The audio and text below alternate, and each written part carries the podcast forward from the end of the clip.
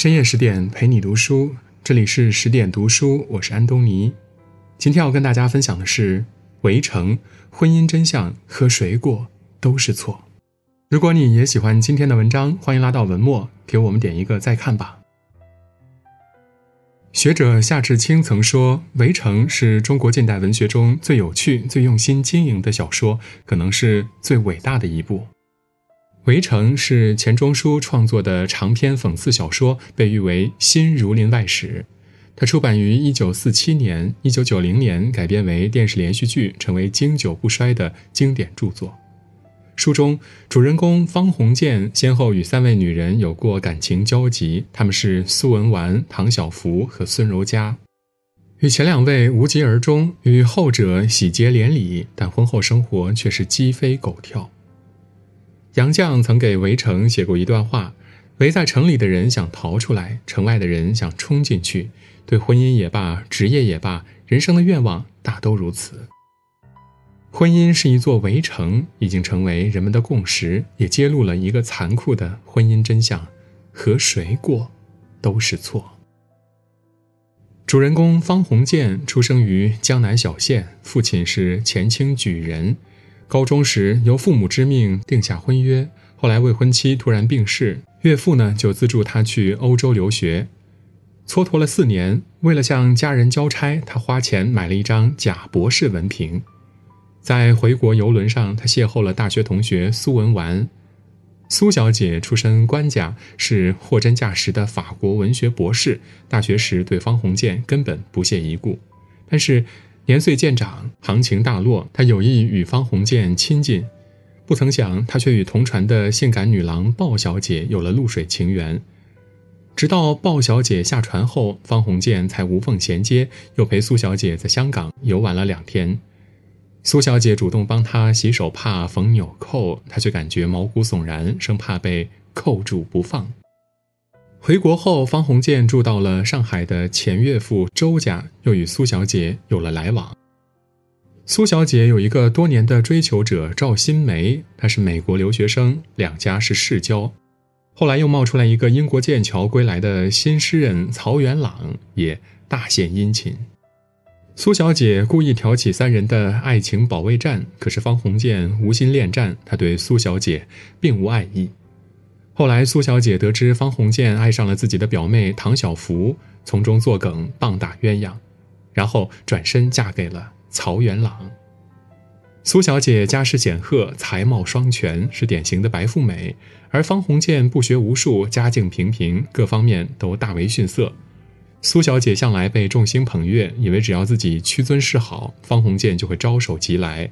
可是他那种高高在上、左右逢源的态度，却让方鸿渐望而却步，不愿俯首称臣。地位悬殊的感情大多结局不好。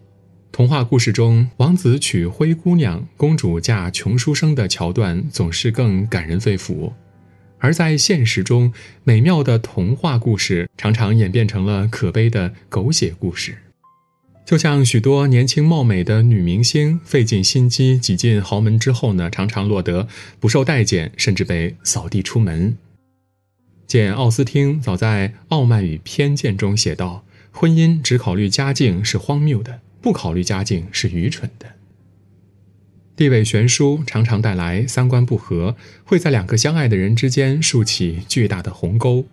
就像你出身优渥，每个月零花一万元，觉得稀松平常。”但是呢，对方出身贫寒，会觉得你奢侈浪费；你学富五车，而对方呢不学无术，交流可能不在一个频道上，对牛弹琴的感觉扑面而来。地位悬殊的感情难长久，而门当户对的婚姻最靠谱。好的婚姻不仅要在物质上平起平坐，更要在精神上势均力敌。唐小芙是苏小姐的表妹，二十岁左右。方鸿渐第一次在苏小姐家里见到唐小姐，就心惊荡漾，一见钟情。他觉得唐小姐如同一只出水芙蓉，清新自然，难能可贵。于是他避开苏小姐，私下与唐小姐频繁约会，鸿雁传书。唐小姐的天真活泼与方鸿渐的幽默风趣相互吸引，但是碍于情面，方鸿渐与苏小姐藕断丝连。当他终于鼓起勇气向苏小姐表明他爱的是唐小姐，而不是他，苏小姐恼羞成怒，将他过去的糗事儿添油加醋地告诉了唐小姐。因此，唐小姐以为遇上了逢场作戏的花花公子，不再搭理方鸿渐。方鸿渐冒雨去找唐小姐，唐小姐也不给他解释的机会。方鸿渐失魂落魄地站在大雨中淋雨，然后仓皇离去。唐小姐心疼懊悔，又担心他的安危，打电话到周家。方鸿渐误以为是苏小姐，一顿臭骂。唐小姐哭着挂了电话。第二天，唐小姐叫车夫送还所有信件，方鸿渐也照样送还。唐小姐因此病倒了，不久就跟着父亲到了重庆，两人自此不再相见。唐小姐成了方鸿渐心中的白月光，也成为很多人心中的意难平。两个真心相爱的人为什么走不到一起？唐小姐的一段话道出了他们爱而不得的真相。方先生的过去太丰富了，我爱的人，我要能够占领他整个生命。他在碰见我以前没有过去，留着空白等待我。他们把爱情看得过于理想化。这也是现在大龄单身的人越来越多的主要原因。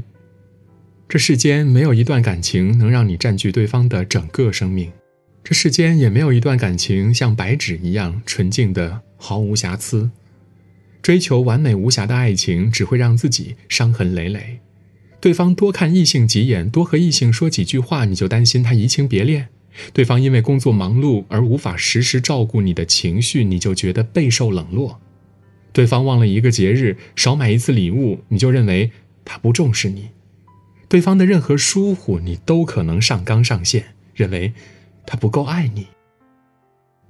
哲学家阿兰·德波顿曾说过：“婚姻中的很多痛苦都来自浪漫主义爱情观的误导。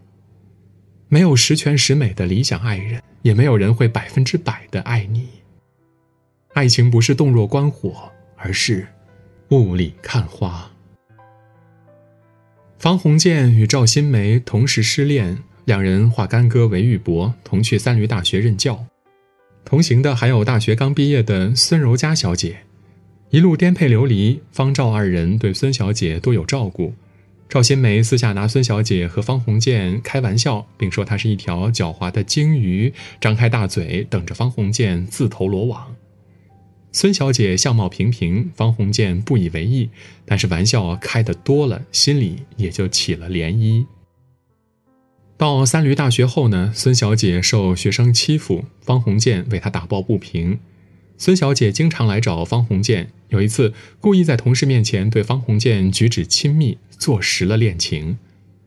因此，方鸿渐稀里糊涂地订了婚。订婚后，一向楚楚可怜的孙小姐突然变得很有主见。后来，他们离开三闾大学，回家途中，由于担心怀孕，仓促结婚。回家后，孙方两家互相看不起，两人夹在中间，左右为难，只有相互出气。孙小姐与姑母关系密切，在姑母的沙场人事科谋得职位，财大气粗的姑母也瞧不起方鸿渐。孙小姐的奶妈李妈住到了家里，对柔家唯命是从，挑拨离间。家里更是鸡飞狗跳。方鸿渐工作不顺，未与妻子商量，就自作主张辞了职，两人因此大吵。孙小姐失手将象牙梳子砸到方鸿渐头上，梳子断成了两半。方鸿渐愤怒地摔门而出，等他回来，发现人去楼空。孙小姐带着李妈去了姑母家里。平平无奇的孙柔嘉假装示弱，巧用心计，才如愿嫁给了方鸿渐。可是婚后的日子却过成了一地鸡毛，两人都成了对方眼中寡淡无味的饭粒子。他们的婚姻状况何尝不是现实婚姻的缩影？当爱情进入婚姻，柴米油盐成了主角，风花雪月沦为点缀。曾经轰轰烈烈的爱情变得平淡无趣，曾经百看不厌的家人也会变成面目可憎的怨偶。无论你选择和谁结婚，都难逃。一地鸡毛的现实，但是，一地鸡毛其实也是普通人的幸福。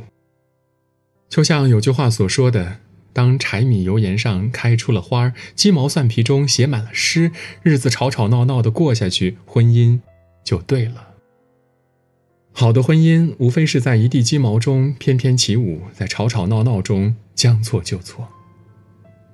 剧作家萧伯纳曾说：“想结婚的就去结婚，想单身就维持单身，反正到最后呢，都会后悔。”谁都想找一个志同道合的灵魂伴侣，白首偕老，相爱终生。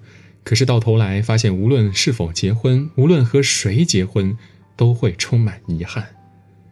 没有理想的婚姻，只有良好的心态。婚姻的不幸，往往是你内在的不幸。内心幸福，才能婚姻幸福。否则，无论换多少伴侣，婚姻也照样拧巴。与其抱怨遇人不淑，不如努力的改变自己，和错的人走出对的路。今天的文章就分享到这里，更多美文请继续关注十点读书，也欢迎把我们推荐给您的朋友和家人，一起在阅读里成为更好的自己。我是安东尼，我们明天再见。